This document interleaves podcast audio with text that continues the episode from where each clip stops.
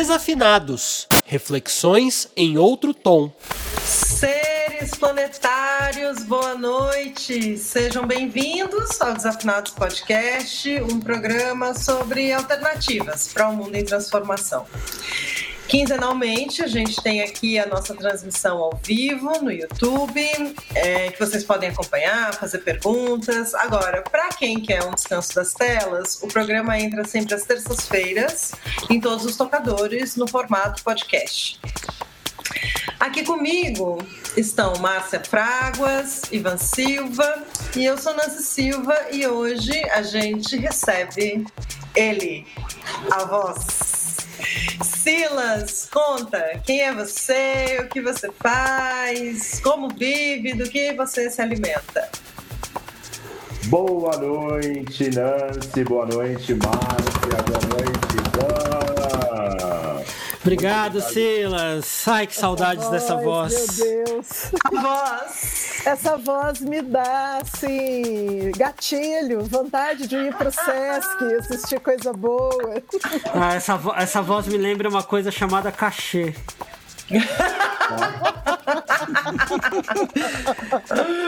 é, desculpa, Silas, mas eu tinha que falar isso. Gente, muito obrigado pelo convite, estou muito feliz. É, depois da nossa parceria trabalhando no Sesc 24 de maio, e aí, com assuntos em comum, chegamos aqui para falar de um assunto super é, interessante e, e, ao mesmo tempo é, diverso, múltiplo. Bom, a cara sou... do Brasil, né? A cara do Brasil. Eu sou o Silas Historion Santos, eu sou animador cultural no SESC 24 de maio. É, o ano que vem completo 10 anos trabalhando pelo SESC. Sou formado em rádio e TV pela FAAM e fiz uma pós-graduação também em canção popular pela Faculdade Santa Marcelina com o querido mestre Sérgio Molina. Uh, e trabalhei durante muitos anos como locutor e, e há quase 10 anos estou à frente da programação musical do SESC, trabalhando com curadoria, trabalhando com projetos, com parcerias, e foi dessa forma que a gente acabou é, se conhecendo, se estabelecendo e nos aproximando, né? Uh, é isso. Eu me alimento de muito café.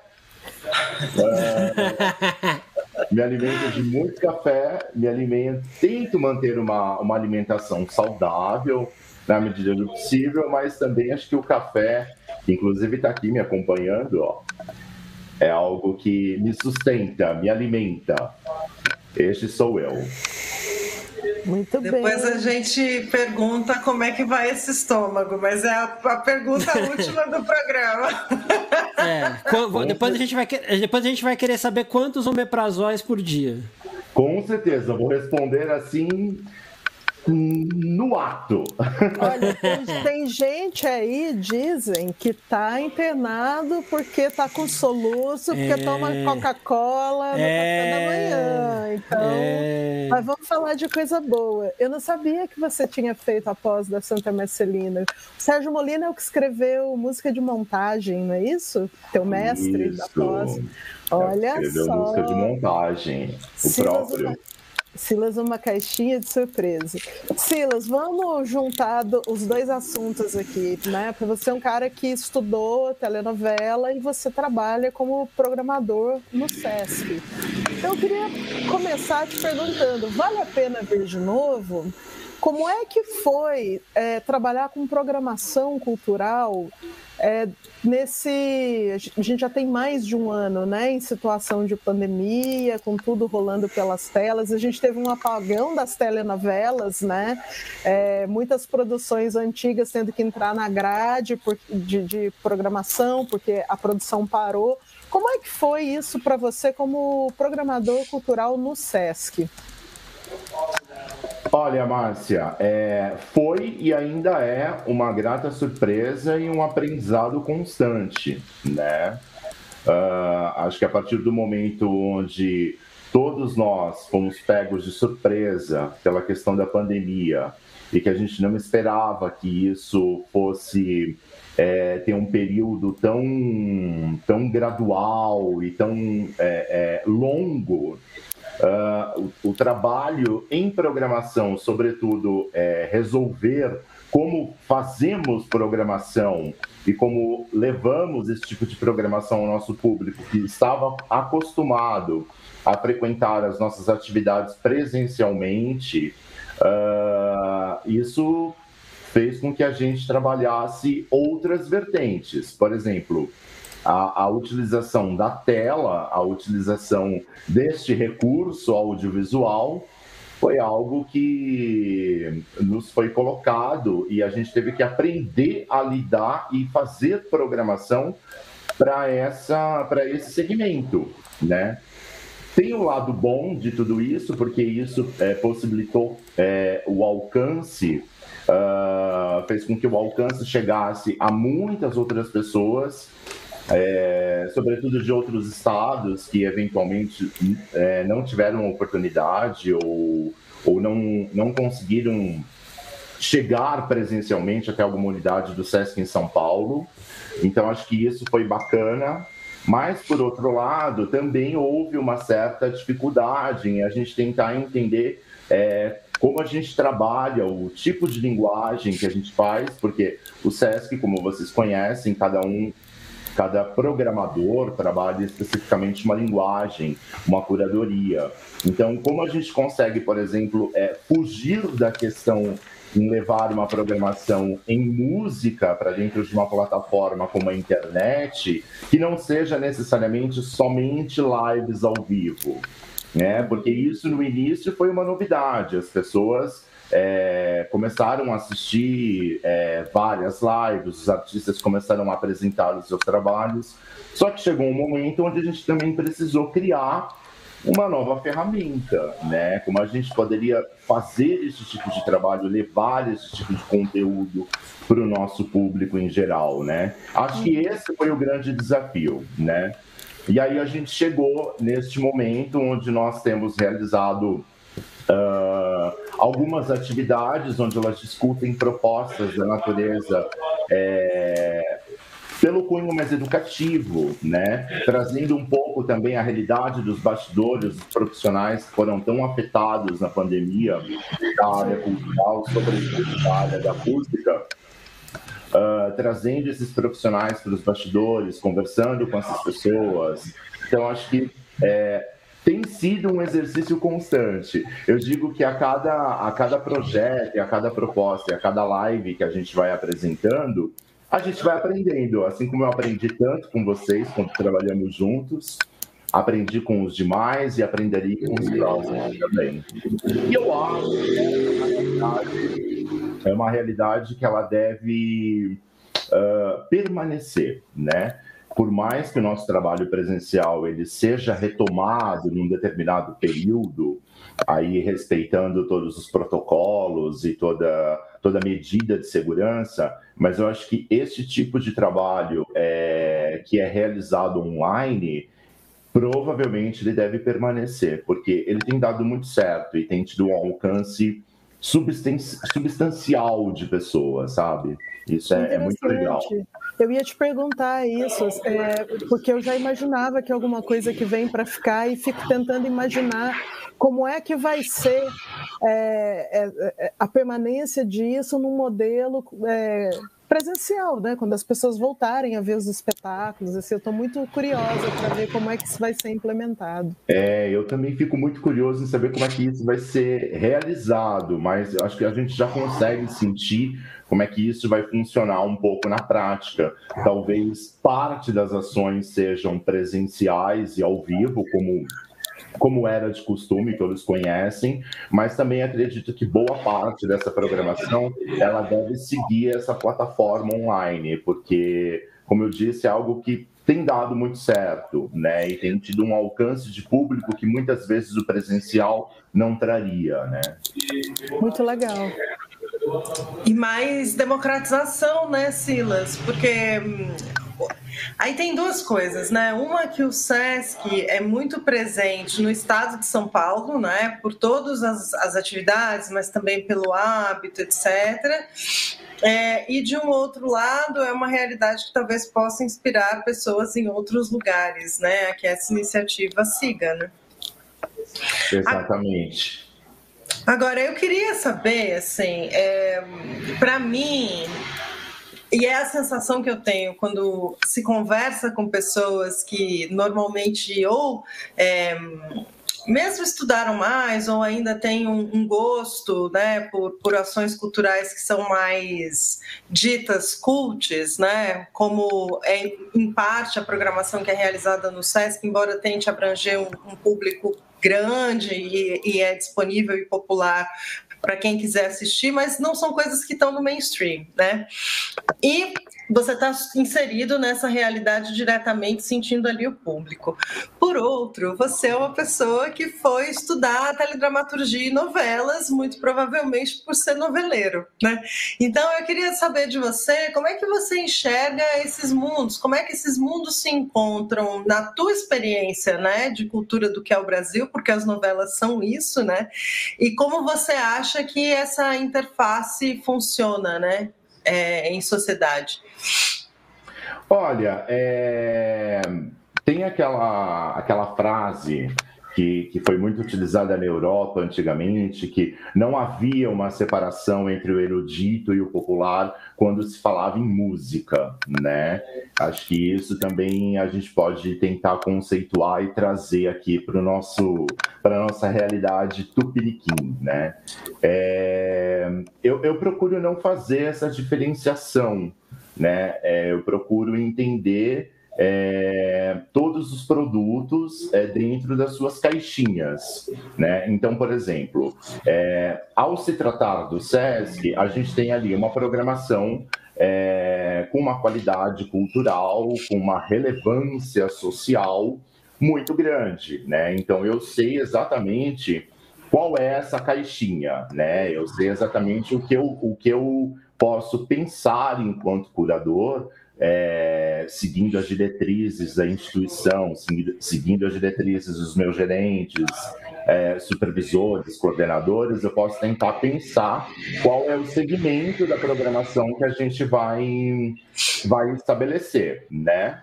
Por outro lado, eu consigo entender também que um produto como uma tele telenovela, que é um produto que tem um forte apelo popular, é, mas que também se a gente for fazer uma análise, foi, foi responsável por muitos empregos na área da música, né? Hoje em dia, a gente não tem mais a, a Som Livre como uma, uma grande parceira da TV Globo, que foi responsável é, por lançar trilhas e empregar muitos compositores, arranjadores, uh, intérpretes. A gente não tem mais essa parceria, que essa parceria foi rompida, se eu não me engano, acho que em 2005 da Som Livre com a, com a Rede Globo.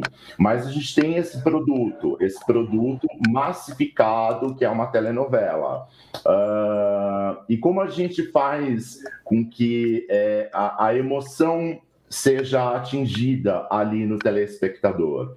não só através dos casais românticos, mas através é, das histórias e das canções e de inúmeras pessoas que foram lançadas e que apareceram é, em função das telenovelas, né?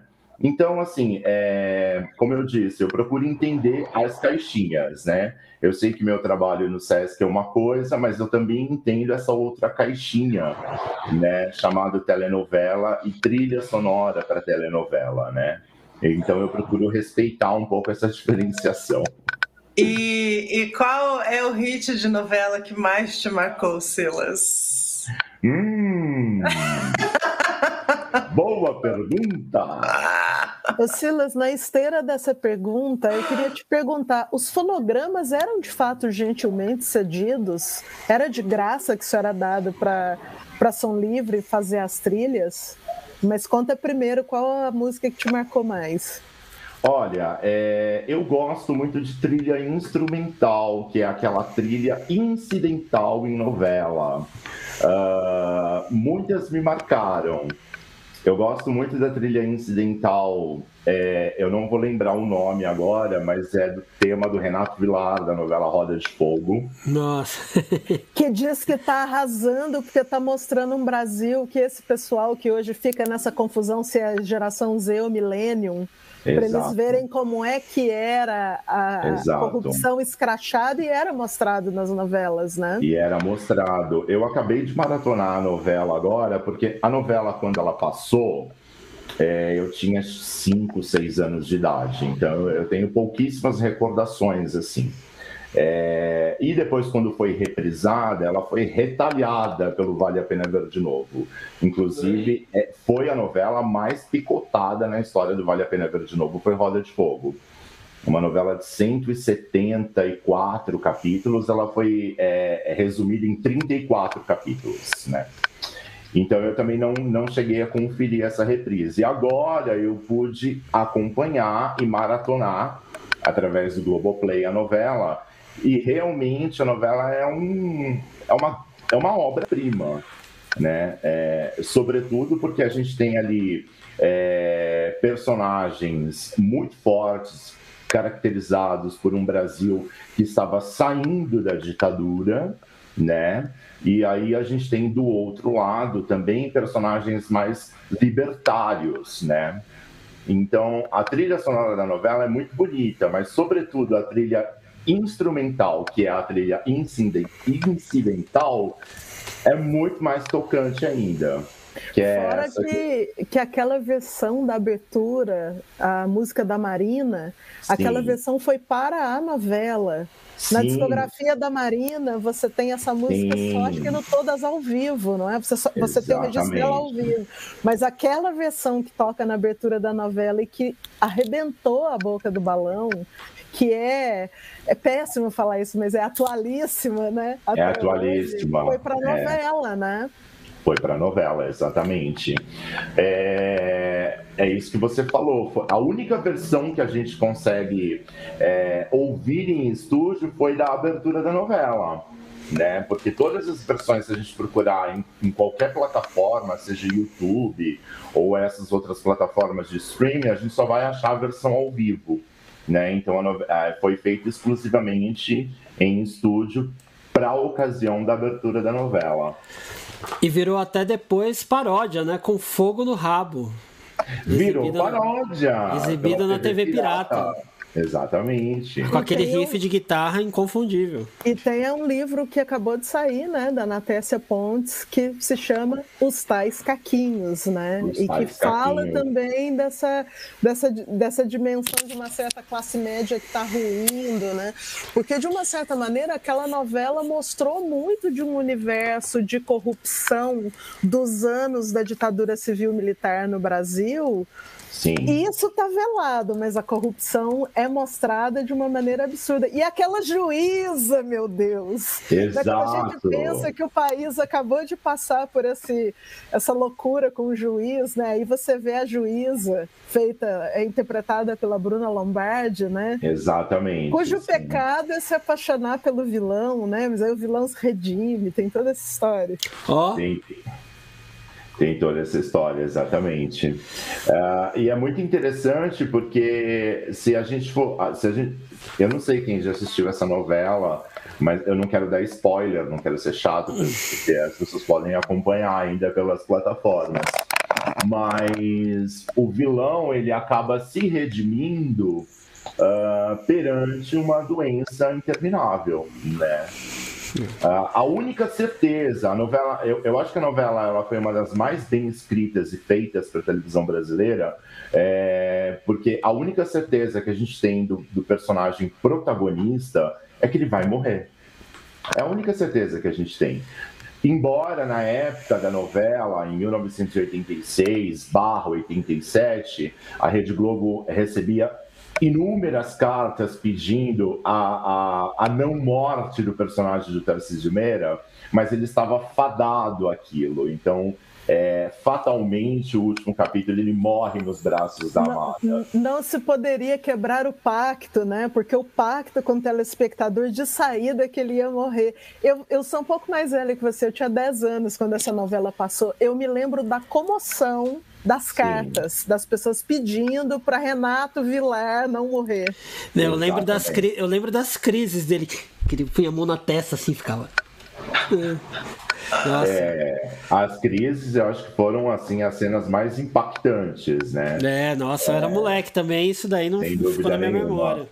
E, e, a cena mais bonita da novela, assim, ao meu ver, é, é, é, é, quando ele, o filho e ele se reconhecem, porque o filho bastardo, que foi fruto de um relacionamento é, com, uma com uma guerrilheira da, da ditadura, que era a personagem da Eva Vilma, a Maura Garcês, que aliás foi, foi, um dos personagens mais sensíveis e bonitos que a gente vê em televisão, muito bem interpretado pela Eva Vilma.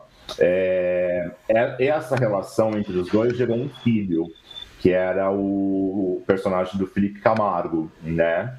E a novela, boa parte da novela, o personagem do Renato Vilar, que é o Tarcísio, ele rejeita esse filho.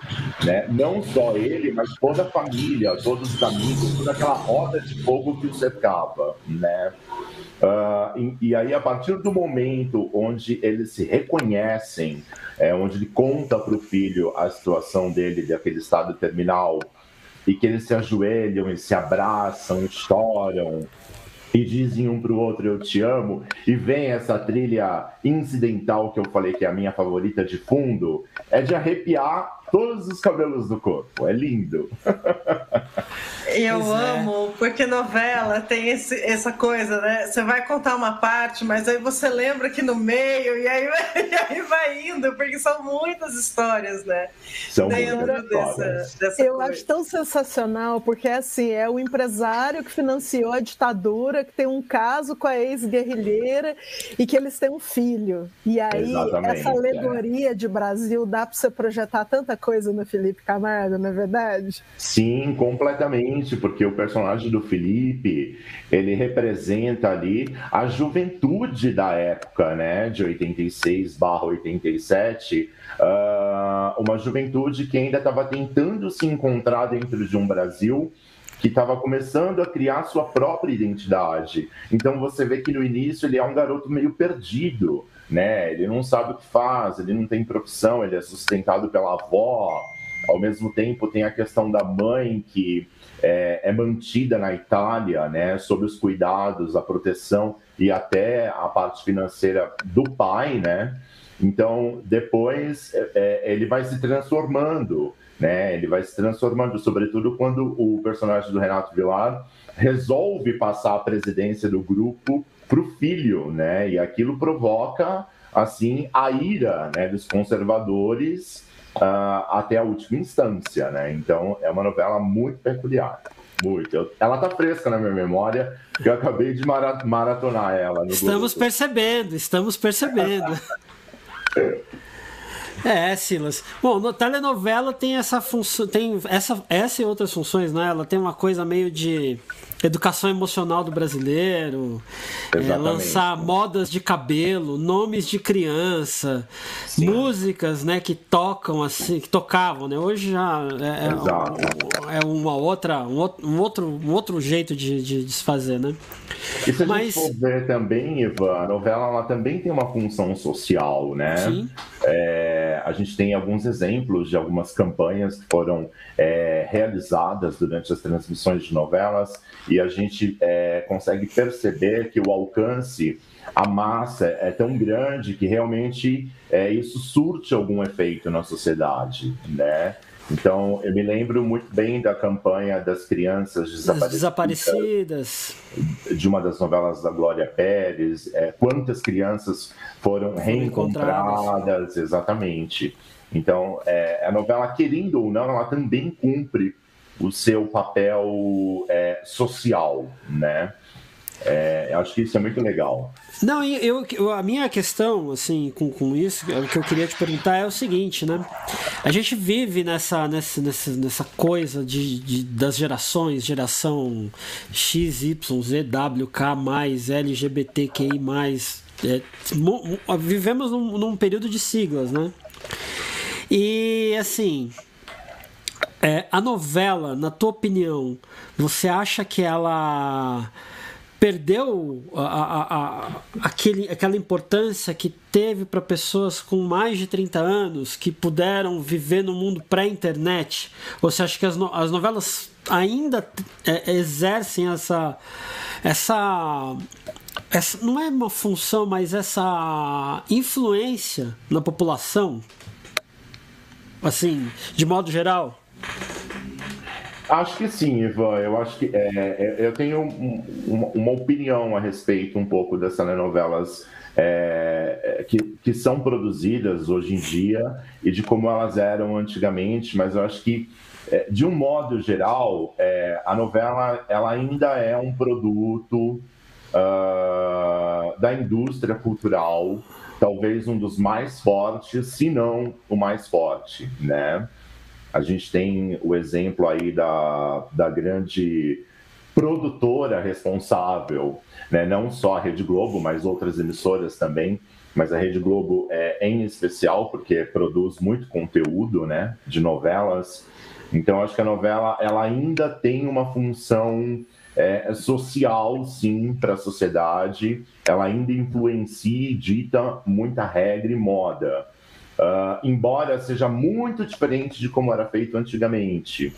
É, se a gente for fazer uma análise é, de toda a estrutura de uma telenovela, a gente pega ali desde o do roteiro, da teledramaturgia, da direção, dos atores, a gente vê uma mudança é, considerável no produto que, é, que a gente tem hoje. Então, por exemplo, uma novela dos anos 80, anos 90, a gente tinha ali mais ou menos uns 20, 30 personagens, né?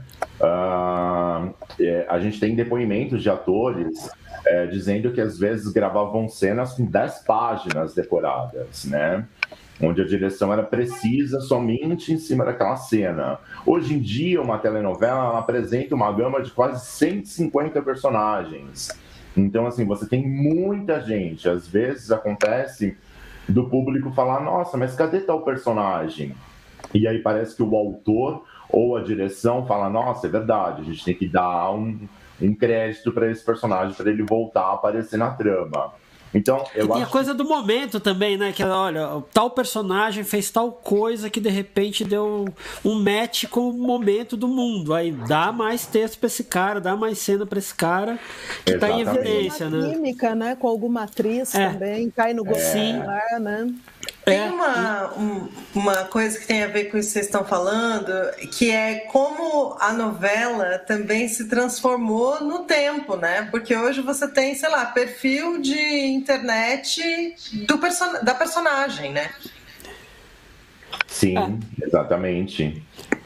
Você tem esses perfis que eles são é, preparados, né? São escritos, às vezes, muita, muitas vezes baseado em fatos que a gente vê não só na internet, como na vida real. Se a gente for levar em consideração que ainda temos uma parcela muito grande no Brasil que não tem acesso à internet, é, eu não sei dados precisos, mas até uma das últimas vezes que eu tinha visto, mais de 60% da população brasileira, eu digo Brasil como um todo, de norte a sul, é, não tinham acesso à internet. Então, para gente que lida com, com com um produto cultural, para a gente que, que trabalha com uma programação em frente a instituições como o SESC, ou, ou, ou que lidamos com a coisa da, da música, muitas vezes para a gente pode parecer que não é mais novidade algumas coisas. Por exemplo, vou citar um exemplo do, da personagem da atriz Carol Duarte, que agora eu não lembro o nome da personagem, na novela Força do Querer, da Glória Pérez. Ela é uma... se torna o Ivan, né? Ela Era a Ivana que virou Ivan. É. Exato, a Ivana que virou Ivan.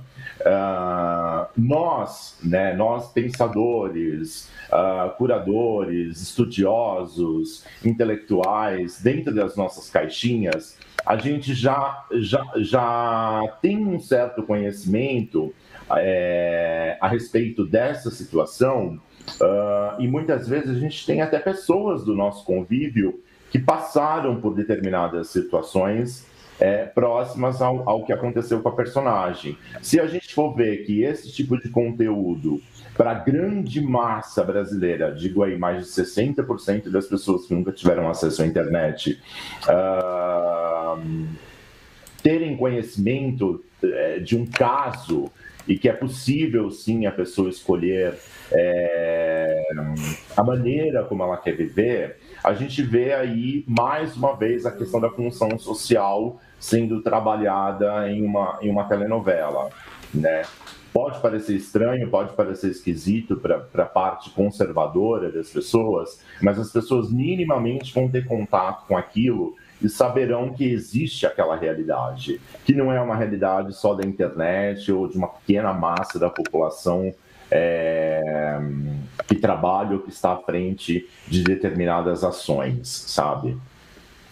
Enfim, acho fazer... que me perdi, falei tanta não, coisa. Não se perdeu, não. Eu queria, inclusive, é, pegando o teu fluxo de, de, de raciocínio, e você é um cara estudioso do assunto, eu queria saber é, a tua leitura a respeito de um fenômeno que acontece na virada dos anos 80 para os 90, que foi o Pantanal, né? Que foi a primeira vez que uma novela fora da Globo é, deixou o país completamente mesmerizado diante daquelas cenas exuberantes da, da natureza do Pantanal, com uma trilha praticamente de rock progressivo, que é uma coisa dos anos 70. Quer dizer, é uma loucura se você concatenar todos os elementos que tem naquilo. Quer dizer, é uma novela que está mostrando a exuberância do Pantanal.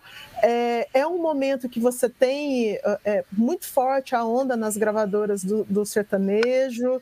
Você tem essa trilha sonora de rock progressivo. Você tem uma presença ali de seres encantados, uma mulher que pode virar ou não uma onça pintada, né? um, um patriarca que pode ou não ser uma sucuri. E, e, eu acho que não é à toa que essa novela vai ser refilmada agora. Eu acho, inclusive, que é muito de caso pensado diante de tudo que a gente está vivendo no país, com as questões ecológicas, como esse governo se coloca e tal. Eu queria que você fizesse uma, uma leitura para a gente, assim, como é que você vê esse fenômeno do Pantanal ontem e hoje?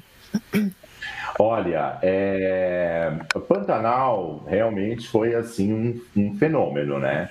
Acho que é algo que mudou muito a, a estrutura da teledramaturgia é, é, depois de Rock Santeiro e Vale Tudo, né?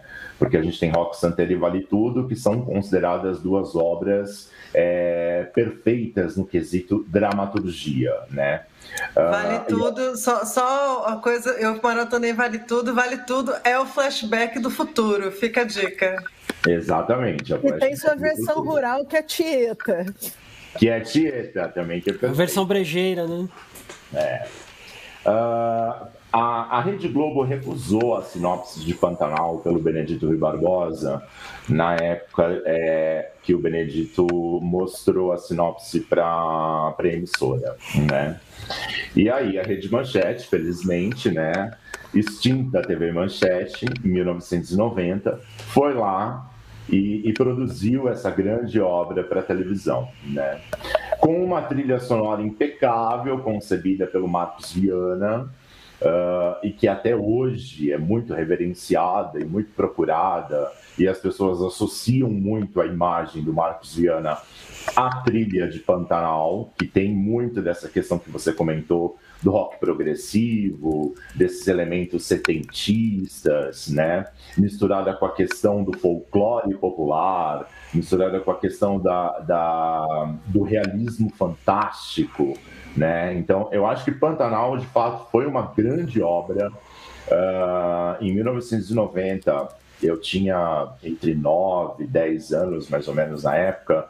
É, muitas coisas eu não entendia, mas eu, eu lembro que eu ficava vidrado e fascinado pelo conjunto, né? pela interpretação dos atores, pela música, uh, pela história que era contada. É, e, e, se a gente for fazer uma análise, é, a, a, dramaturgia do, do Benedito Rui Barbosa, ela tende a ser um pouco arrastada, ela tende a ser um pouco, até um pouco brejeira, né? Então, Pantanal era uma novela muito cansativa, né? Uma novela que teve assim mais de duzentos e tantos capítulos, uh, e mas ao mesmo tempo ela instigou e, e, mexia com a imaginação popular das pessoas porque trazia aquela questão da exuberância do local, trazia aquela questão é, muito bem filmada pelo Jaime Monjardim, que é um, um, um baita diretor, que tem um olhar cinematográfico para suas obras.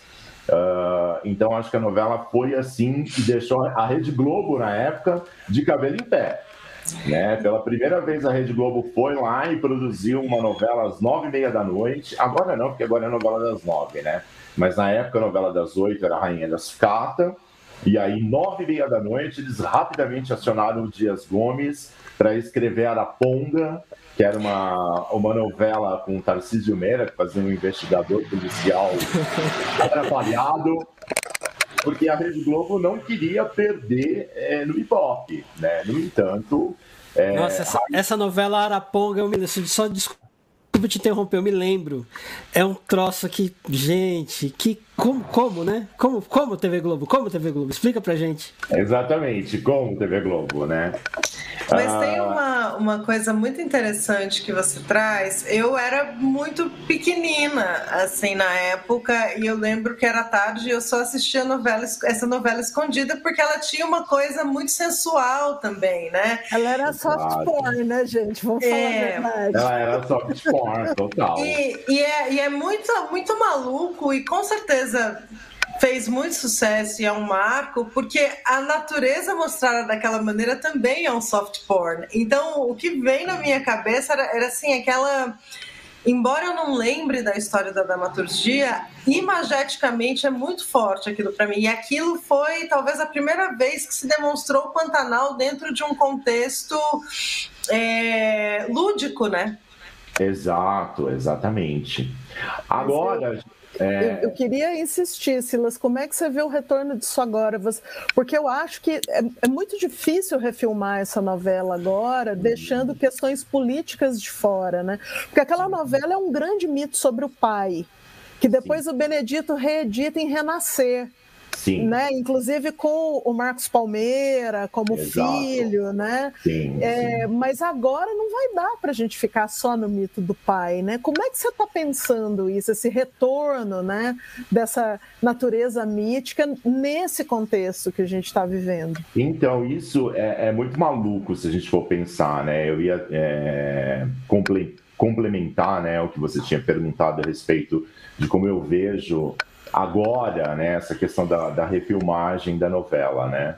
E traz muito forte essa questão da, da figura do pai, né? Essa questão da, da de, dessa adoração ou desse, desse mito que a gente procura entender assim sistematicamente como é que funciona, mas a novela traz muito essa leitura uh, e, a, e com certeza, o que a gente vai ter, assim, eu, não posso falar com precisão, mas o que a gente vai ter hoje nessa, nessa refilmagem, é, é claro, vai ser uma, uma obra totalmente adaptada é, para os dias atuais, né? Respeitando aí os personagens, o enredo, a história, mas a gente vai ter, vai, vai ter uma adaptação que vem, vem sido planejada escrita pelos filhos do Benedito Rui Barbosa. Né? O, Rui, o Rui Barbosa parece que ele orienta a respeito, mas os filhos que estão é, responsáveis pelo roteiro da novela. Né? Eu não sei o que, que a novela vai trazer de conteúdo político para os dias atuais. Né? É, eu acho que vai ser um grande desafio aí para a Rede Globo é, trazer o remake dessa obra, né? Respeitando é, o peso dramatúrgico uh, e o peso da, da produção original, que, que que teve, né, em 1990, mas eu acho que algumas questões políticas é, eles devem trazer, sim, uh, referente às situações momentâneas as quais nós estamos vivendo. Né? Acho que não dá para a gente também separar. É, é, é, claro que, assim, se a gente for pegar o contexto político da época, era uma outra realidade. Agora, sim. eles certamente devem trazer para contextos mais é, latentes à nossa sociedade, né? Então, eu acho que assim, a novela ainda vai ser muito calcada na questão do visual, da imagem. É, eu não sei se é o Jaime Monjardim que vai assumir a direção novamente, mas acho que vai trazer isso muito forte. Uh, e aí vamos aguardar todas as questões políticas a serem abordadas na novela. Pois é, pois é. Bom, o contexto político comparado ao contexto político de hoje, qualquer coisa comparada a hoje é outra realidade, né? Então, é outra realidade. É outra é. realidade. Mas é, é, eu acho muito legal a gente estar tá falando aqui de novelas com, com, com tantas coisas que deram certo, com tantos elementos interessantes, estéticos, né? A linguagem da novela brasileira que é exportada para o mundo inteiro, o mundo inteiro consome, né? Lucélia Santos, imagina. É, Lucélia Santos é a brasileira mais conhecida no planeta até hoje, né? Exatamente. Mas nem tudo são flores no mundo das novelas, né? Tem muita fofoca, tem muito bate-boca, já teve muita revista amiga, já teve muito ator saindo no palco com, com outro ator, já teve de tudo, né? Porque vivemos no Brasil. E o Brasil é um país ávido por essas coisas. E isso se vende muito, né? Uhum. Novela vende qualquer coisa. Se você botar, se você se eu aparecer com isso aqui na minha, no meu cabelo tingido de azul, e fosse um ator da novela XPTO e chamasse Krigson, ia ter um monte de criança chamando Krigson com negócio azul na cabeça. Né? Uhum. E isso ainda vai, a gente vai ter por algum tempo. Mas assim, quando eu falo que nem tudo são flores, é que existem novelas que são bizarras também. Sim. Por exemplo, Caminhos do Coração. Caminhos do Coração. Era uma novela impressionante.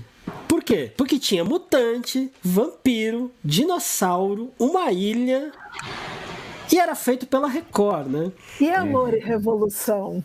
Nossa! Amor e Revolução. E, e, assim, né, no caso dessas novelas, por exemplo, é, no caso da Record, a Record vinha no, no, no movimento de começar as suas novelas, né?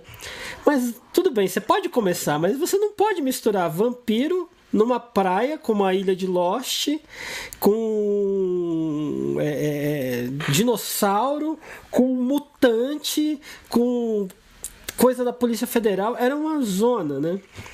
Eu queria que você falasse. Gente, só, só um adendo, quando a gente faz uma novela que o casal da novela é a Sandy e o. Qual era o outro de estrela Guilherme, aqui? Guilherme, o Guilherme, Fontes. Fontes. É, e isso na Globo, né? Porque só é possível é. você fazer o Mutante, a Bomba e a Ilha, porque não é na Globo agora. E a Globo passando pano para isso? É. É. Não, e eu ia te perguntar, a questão é, eu tô fazendo essa introdução, quais foram as novelas que deram mais ruim, assim, deu ruim, deu mais ruim, assim, bem mais ruim, para ficar bem errado mesmo na, na, na frase. O que que deu errado, assim? Fala, cita aí três novelas que, na tua opinião, ó, deu muito ruim. Silas, e em seguida, cita três novelas para quem está nos assistindo, assim, fundamentais para entender o, o Brasil contemporâneo. Boa, boa, muito boa. Bem, muito bem. É... Ah, isso não faz parte das dicas, hein? Não faz parte das dicas. Não dicas faz parte das dicas. Fica para o final, ainda é. é. outra coisa, né? Bom, é... eu acho que uma das novelas você já citou aí, que foi essa, essa saga dos mutantes, né?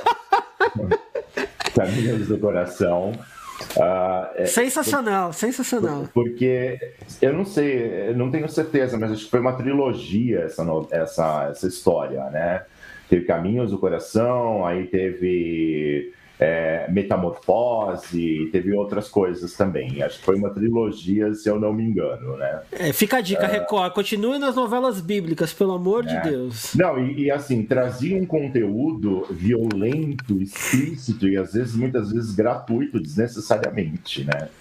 E era muito, era muito mal produzido. Né? Você até tinha ali um, uma, uma escalação de atores mediana, uma direção mediana, mas eram absurdos, né? Misturar dinossauro com mutantes, com, com tantas coisas. Que... Parecia programação do SBT, cara. Um beijo, SBT.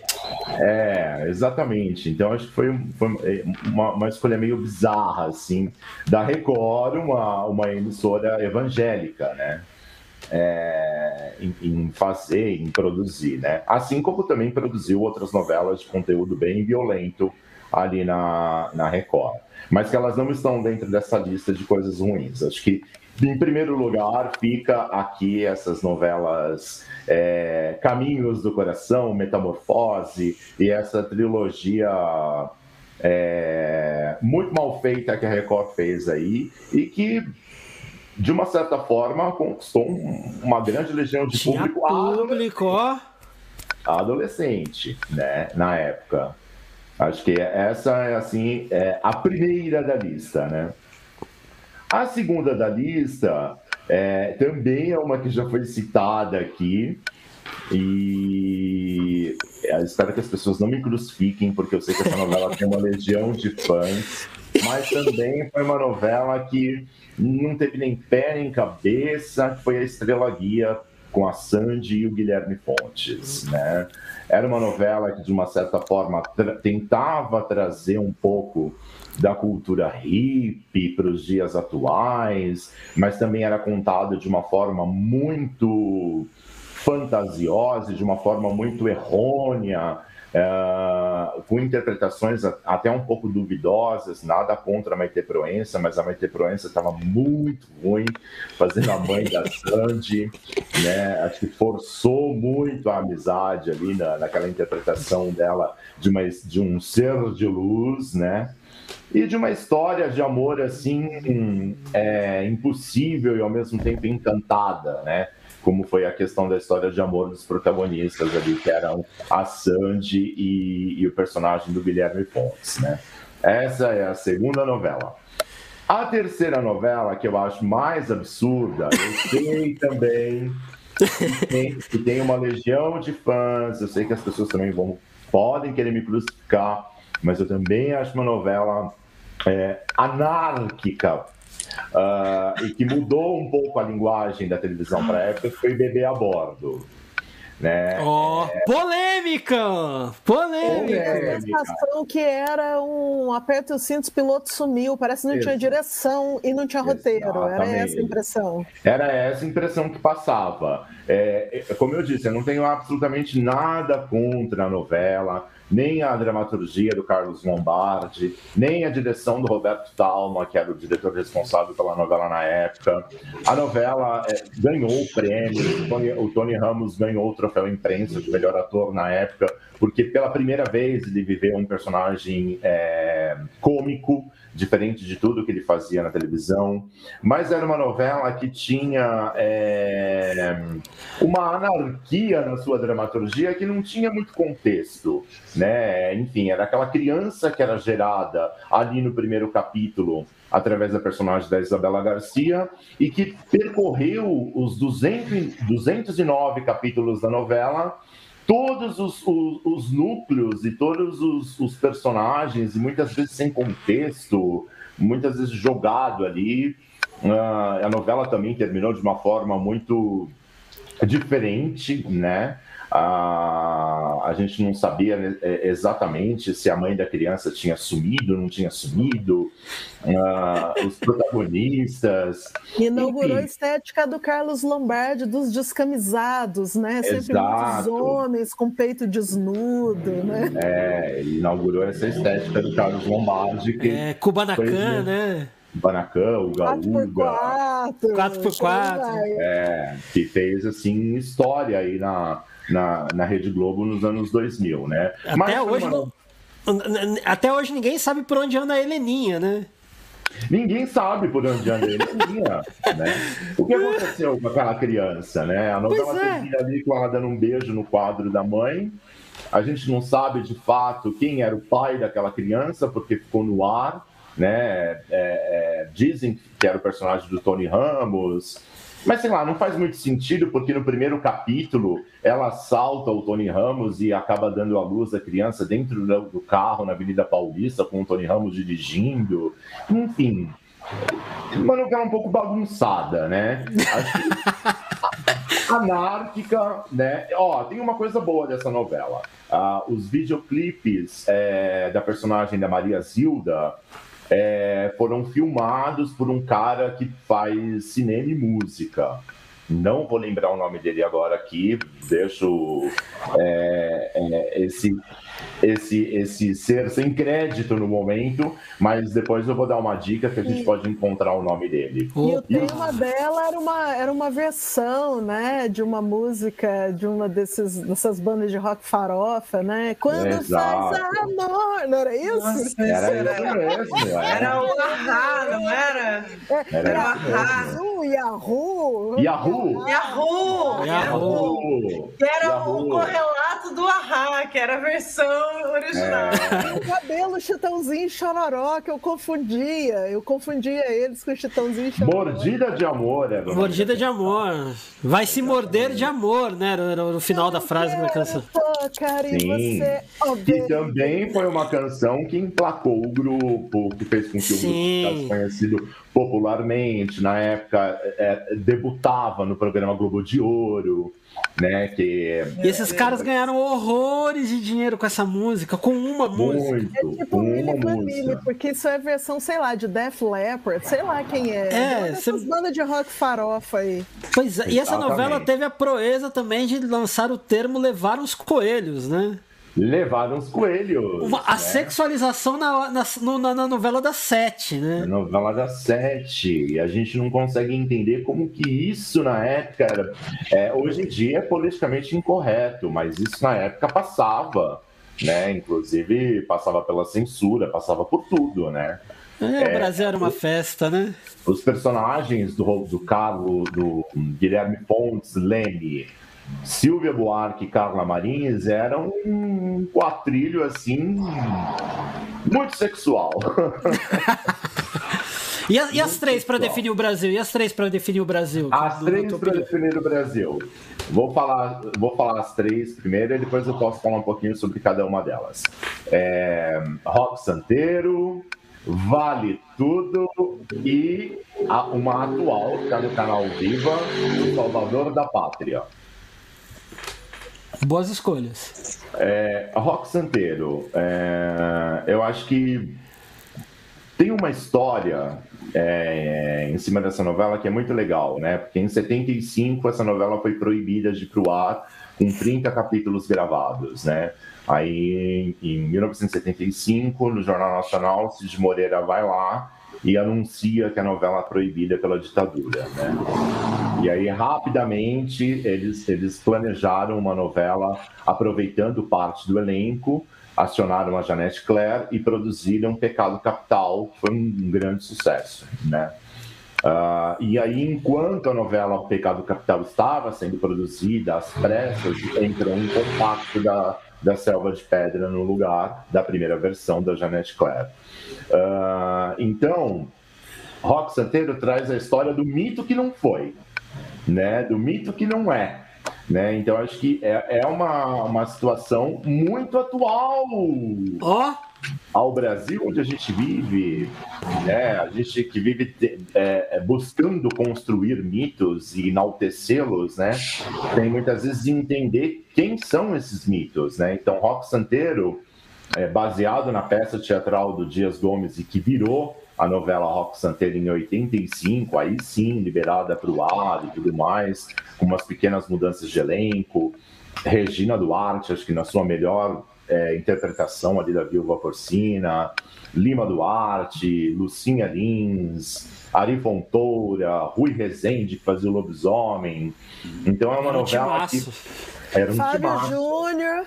Fábio Júnior, é, Cláudia Raia, muita gente bacana. Eu também estou maratonando atualmente essa novela pelo Globoplay, porque ela entrou no, no streaming recentemente. Uh, é uma novela que ela tem uma importância histórica gigantesca, né?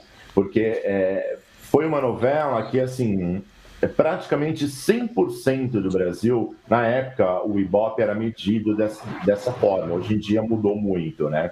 Mas na época 100% do Brasil é, entraram para dentro de Asa Branca, que é a cidade fictícia de Roque Santeiro. Tanto que quando a novela ter, terminou, as pessoas ficaram órfãs ali daquela cidade, né? Eu lembro que a Rede Globo produziu uma historinha, um compacto bem pequenininho, assim que a novela terminou, que os personagens se encontravam num trem, né?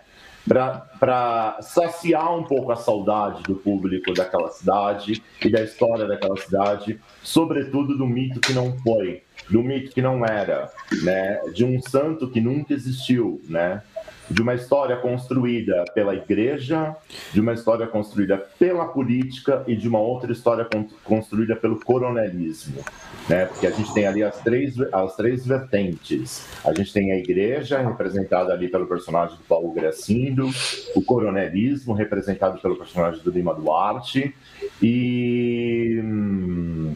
Ah, qual foi a outra coisa que eu falei que agora me fugiu? Ah, a igreja. Política, o coronelismo. Ah, e a política, que era o personagem do Ari Fontoura, que era o prefeito da cidade, enfim, e todas as outras pessoas também que o influenciavam, né? Então, essa novela, para mim, ela tem um peso histórico bacana. Vale tudo, vale tudo tem um peso. Eu vou tentar para não para não, não, não crescer demais.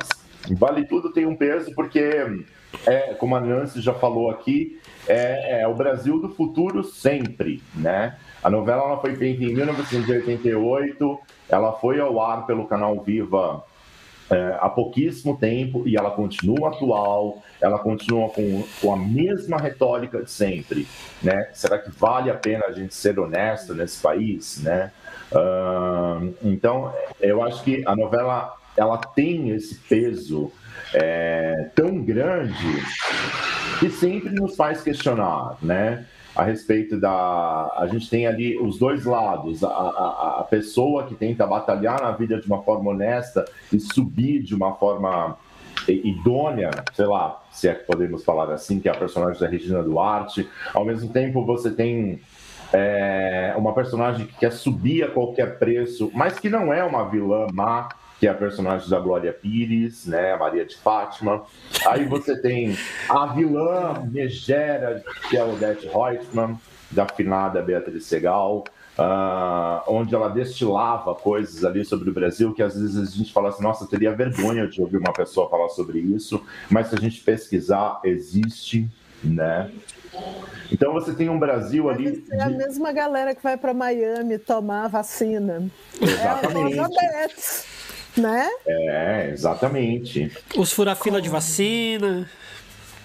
E a última novela que eu queria falar, que eu acho que ela tem uma importância histórica e social para o país, é O Salvador da Pátria, que está em cartaz atualmente pelo canal Viva. É... A Rede Globo, na época que lançou essa novela, ela foi acusada de fazer apologia à presidência do Lula em 1989, ao lado do Collor, né? Porque o personagem do Lima Duarte, o Sassamo Tema, é um boia fria que chega ao poder, né? E como ele é corrompido para chegar até lá, né? Então, acho que a novela ela, ela é muito interessante porque, assim, é também a, a história de um mito que não existiu, de algo que foi criado ali pelos poderosos, pela política local, pelos pensadores da região, pelo, pelo, pela, pelo pessoal que tinha muita grana, pelos coronéis. Criou-se uma história, criou-se uma fantasia tão grande, né, que de repente todos se viram ali presos naquela teia de aranha, né? E aí como que a gente vai conseguindo é, libertar esses monstros que nós mesmos criamos, né?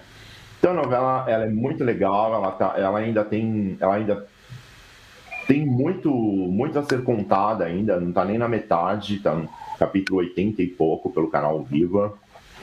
Uh, mas a gente já está acompanhando essa, essa trajetória né, do personagem do Boia Fria, que é o Sassamu Tema, é, já chegando ao poder. Ele já, con já conquistou uh, a, a, o público local, né, o eleitorado local, pela história que foi inventada a respeito de um assassinato o qual ele não cometeu. Então ele já virou um certo herói ali. Agora a gente vai conhecer a, o, o outro lado da moeda, né? Como é que isso se deu, os poderosos que vão ser desmascarados, as pessoas que estão por trás. Acho que é uma novela também que vale muito a pena retra é, entender o contexto social do nosso país, essa o Salvador da Pátria.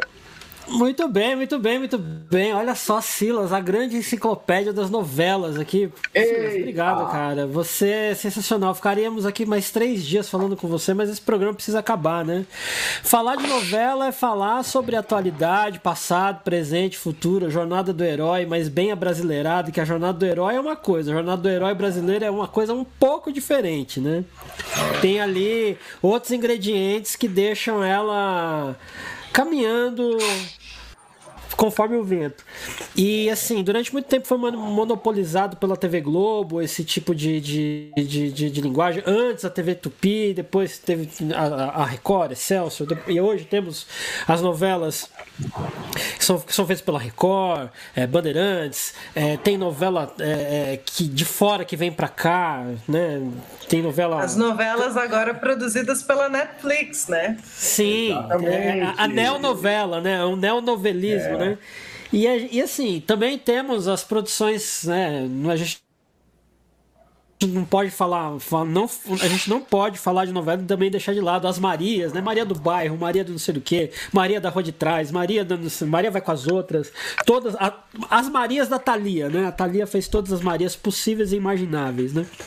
Mas, mas assim, chegando pro fim, você já conhece a gente, sabe que temos mais dois quadros e assim, é te agradecer pela conversa espetacular e cheia de referências. O sujeito que estuda novela assiste programa já com o caderninho, que anotando o que, que ele tem que ver depois. Silas, Silas, conta pra gente aí, qual foi o seu passamento da semana? Não vale falar de novela, hein? Não vale falar de novela. Não vale falar de novela. Olha, gente, é... o meu passamento Uh, e aí, inclusive, eu vou pedir até ajuda aos universitários, porque eu vou confessar um pouco a minha desinformação a respeito do assunto, mas o meu passamento foi em torno do que aconteceu aí com o nosso estimado presidente em relação à questão de intestino. Eu vou ser muito sincero com vocês. Há, há, há bastante tempo eu já ando. É, é, não acompanhando mais noticiários políticos e coisas catastróficas. Isso por uma opção pessoal, né? Uh, então, assim, eu, eu, vejo nas redes sociais as pessoas publicando coisas, comentando coisas, e aí, minimamente, eu, eu fui buscar entender o que, que tinha acontecido, né? Uh, mas acho que o meu, meu passamento ele, na verdade, ele acaba sendo uma provocação a vocês para que vocês também possam me explicar, se vocês quiserem, se ah. puderem, é, de fato, o que aconteceu com o intestino deste ser. Silas estão inventando um quadro novo, pro, é, passamento provocação, né? Esse é o Sim. seu passamento. Bom, é, emendando aqui, o que aconteceu com ele é que ele é um mentiroso, porque ele falou essa semana, caguei pra não sei quem, pra não sei. Nem isso ele fez, né? Tava lá com o cocôzinho dele todo preso, coitado. Nem, nem isso ele, nem, nem, nem merda ele sabe fazer direito, né? E inclusive isso foi o meu passamento, que ele mentiu, ele falou caguei e não cagou. tá lá com o cocôzinho preso. Entendi. Mas, né? Mas assim, Nancy Silva pode explicar melhor a situação toda e também dizer o que a deixou passar esses dias. Não, reza a lenda que. Reza a lenda não, né? É um sintoma. Quando você tem uma obstrução no intestino, o que não vai em linha reta volta de ré, né? Sim. Então ele passou uns bons maus bocados aí, com soluço, com líquido abdominal, com. É. Com tudo Lufital isso. não né? resolveu, né? O Lufital não deu conta. Não deu. E aí, assim, tá mal lá. parece que a facada reverbera, mas não resolve, né, gente? Que isso não sai da nossa vida. Coisa. A, fe, a, é a feicada, tamo aí, né? Eu só tenho uma coisa a dizer. E daí? Eu não sou é. lactopurga, eu sou activa, vamos parar com esse mimimi e enfrentar os problemas. Exatamente. É... Exactly. Mas assim, o meu passamento é que finalmente a minha vacina chegou, né? Os jovens estão sendo vacinados, a louca. E, e aí chegou minha vez, tomei a vacina e achei muito interessante porque eu estava lendo o livro Um Defeito de Cor, né? E, e o capítulo que eu estava lendo na hora que eu li começava com a frase: O hoje é o irmão mais velho do amanhã e a chuva é, e a garoa é a irmã mais velha da chuva, né? Então, estamos aí ficando bem prontos para ocupar as ruas e finalmente sair desse sequestro. Oxalá seja. Oxalá seja, é isso aí. Bom, seguindo aqui na onda dos passados e mal passados e bem passados, Mineirinha do meu Brasil, conta pra gente o que, que passou nos seus dias. Então, eu não vou falar do Brasil, né? Porque esse show de horror não precisa. Vou dizer que para conversar com Silas, essa semana, Silas, eu revisitei várias novelas, das é, chamadas né? novelas é, é, elevadas, elevated soap operas da, da Netflix, tais como Coisa Mais Linda, a essas novelas que, que a Globo está disponibilizando agora no Globoplay, descobriram que eles têm um, um manancial, né, para colocar lá. Não sei porque que não colocou antes, né? A gata É muita burrice, voltou. cara. É muita Os caras têm maior, é maior arsenal lá. A gata comeu é muito anos 80, é muito delicioso, né? E eu acabei revendo duas novelas. É pedaços, né? Porque eu já tinha maratonado, mas que eu acho que falam muito também do Brasil atual. Uma é Os Dias Eram Assim, que foi uma novela que passou na época do governo Temer e é uma novela que ela o ápice dela é o movimento das diretas já, mas é uma novela que mostra a relação do empresariado com a ditadura, assim como Roda de Fogo, mostra estudante no pau de arara, mostra muita coisa bem interessante, as pessoas que foram exiladas e tal, até a abertura política, o retorno. E uma outra novela que é uma novela alegórica, né, dirigida pelo Luiz Fernando Carvalho, que é O Velho Chico, e que eu acho também que é uma novela que, é, como ela é alegórica e parece que ela, ela sobrepõe diversos tempos, um tempo que é arcaico com um tempo que é moderno, a gente vê muito do, daquele Brasil rural com o Brasil moderno acontecendo ainda nas relações de poder hoje em dia. Então, meu passamento foi ficar pensando sobre essas questões, né? Que mesmo quando vem num viés é, conservador, porque as novelas, quando elas apresentam, é porque a coisa já está consolidada, né? Mas ao mesmo tempo, como que pela fresta a gente consegue vislumbrar insights do país, né? E fiquei pensando uhum. muito nisso para vir conversar contigo. Então, meu passamento foi esse, porque, como diz você, das coisas do país eu já me desliguei, porque eu não sou obrigada, tá bizarro demais. Sim. Pois é. Brasil, uma novela onde o núcleo ruim cisma em continuar na frente, né, e não deixar o final feliz aparecer logo, né? Mas bom, a gente vai depois todo mundo toma uma picadinha no braço para aguentar firme, a gente vai ver esse final feliz acontecer. Bom, partindo para o final, final, final mesmo, depois não tem mais volta.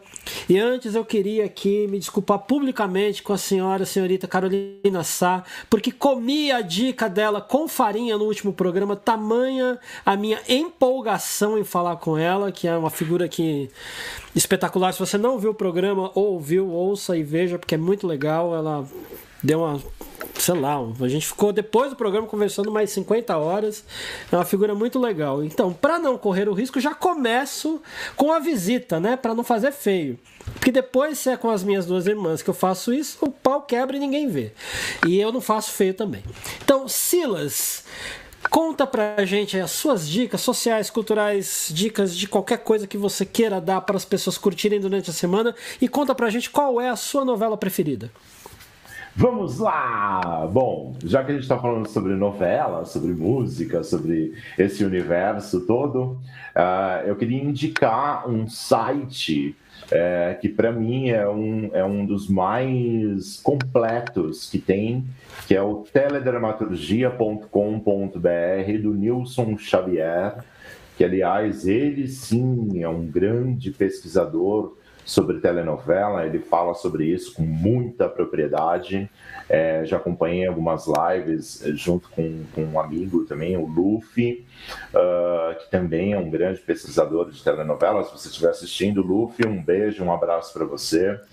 Mas teledramaturgia.com.br, ali você tem um catálogo completo, inclusive até as produções que estarão por vir né? Elas estão oh. separadas por ordem alfabética, estão separadas por é, emissoras, por décadas, tem trilha sonora, tem muita coisa, e aí dentro de cada, por exemplo, se você vai clicar lá, ah, quero saber um pouco sobre a novela é, Rock Santeiro. Você vai ter ali desde a sinopse até quem era todo o elenco, até produção, a trilha sonora. Então é um, é um site completíssimo. teledramaturgia.com.br. É a minha dica primeira. E a segunda. E a segunda, eu lembro de um livro que eu li na época onde eu era universitário, estudava rádio e TV, uh, de uma escritora que faleceu recentemente e que ela tem uma grande importância também para a questão da, da dramaturgia, teledramaturgia, que é pouco falada, que é a Renata Palottini. Uh, ela escreveu um livro maravilhoso chamado Dramaturgia de Televisão.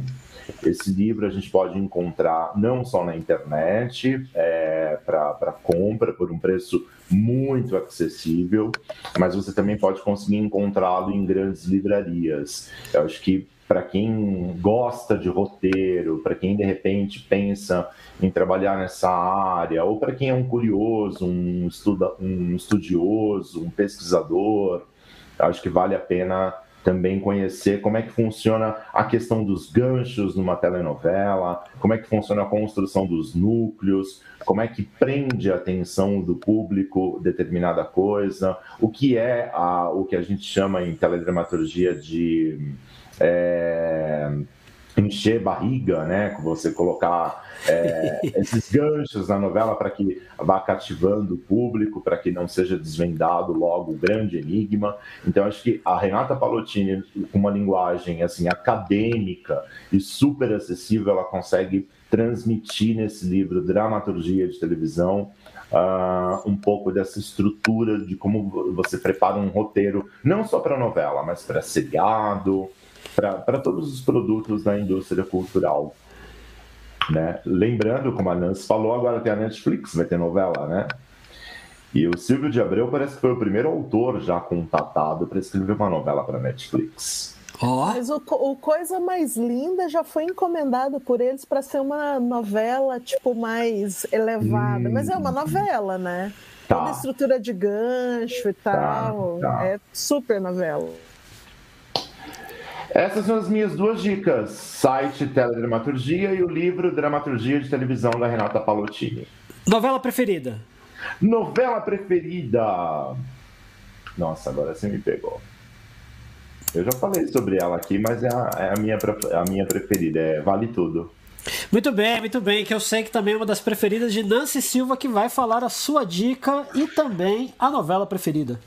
Não vale ser também, vale tudo agora. A minha dica é a novela preferida, mas é uma coisa que provavelmente todo mundo assistiu e eu vou indicar sobre o seguinte viés. Aqui em casa sobrevivemos um grande momento dessa pandemia assistindo novela. Por quê? Porque assim, me dá um ópio, pelo amor de Deus, me dá um quentinho para passar por tudo isso. Então a gente assistiu bastante novela. E uma em especial que a gente não dava nada, é uma coisa que a gente viu muito em formato filme e minissérie, mas que é uma mini novela, foi o Alto da Compadecida. Porque hum, a gente está exposto já faz um tempo ao que existe de pior no nosso país. E o Alto da Compadecida é o que tem de melhor, assim. É, é uma...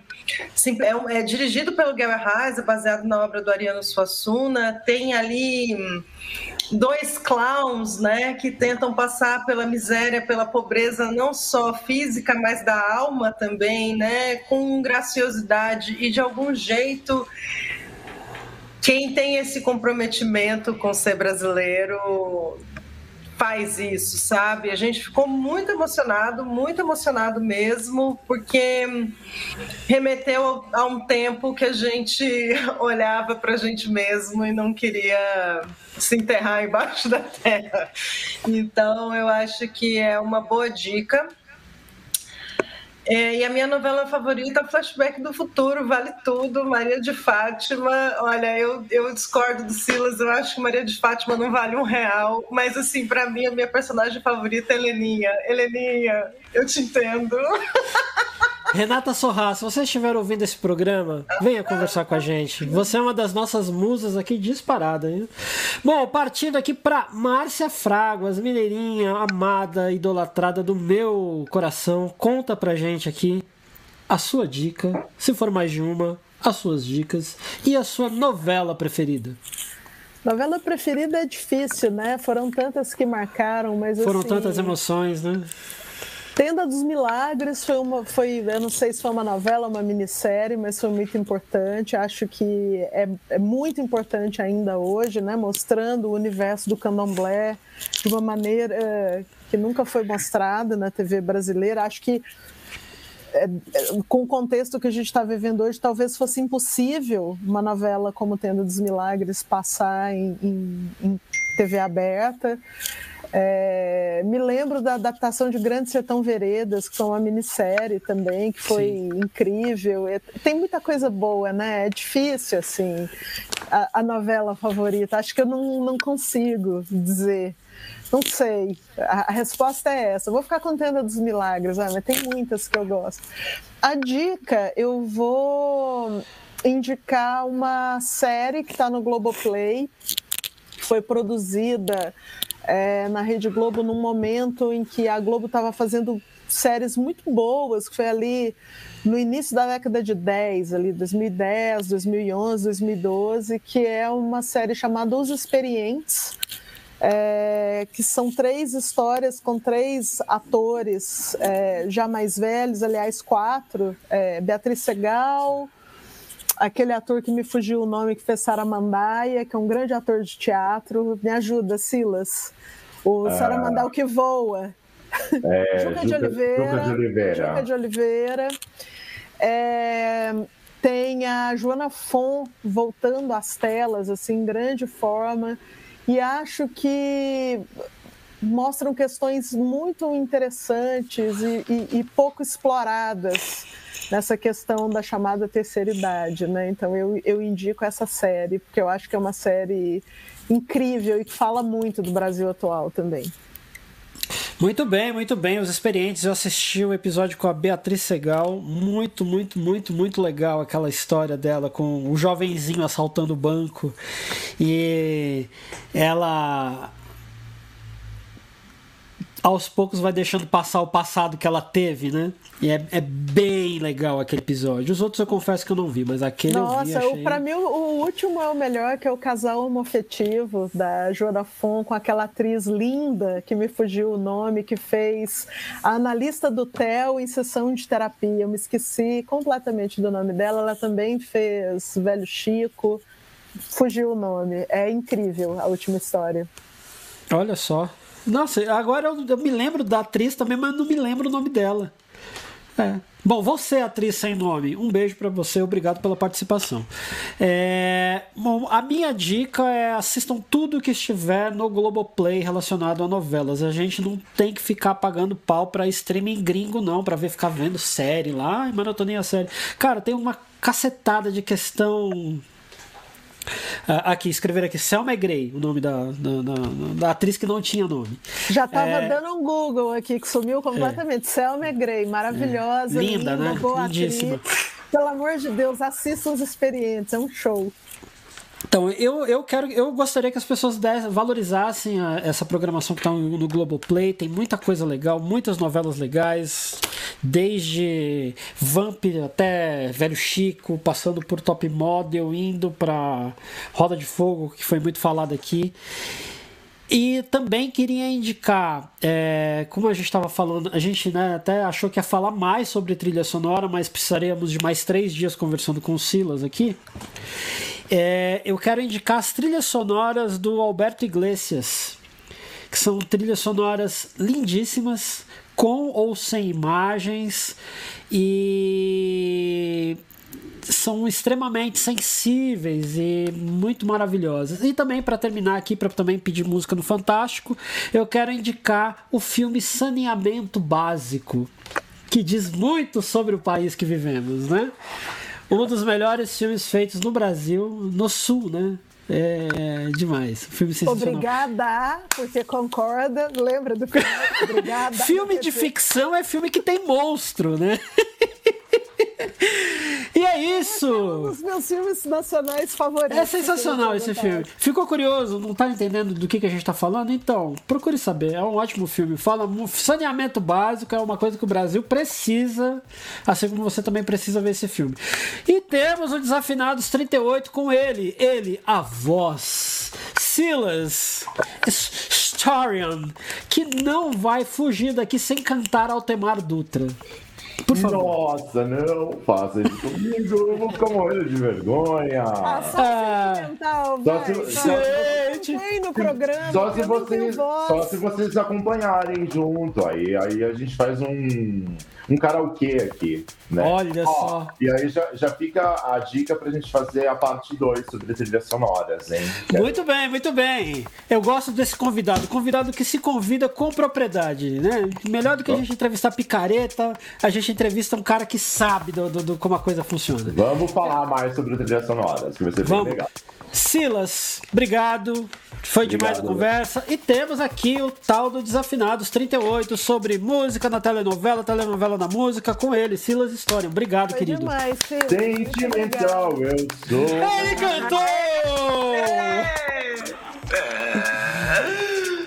Obrigado, obrigado, gente. Obrigado. E presidente, melhoras, melhoras. Queremos você bonzinho da Silva para poder responder por tudo que o senhor anda aprontando. E sua família. Básico. Silene, Silene.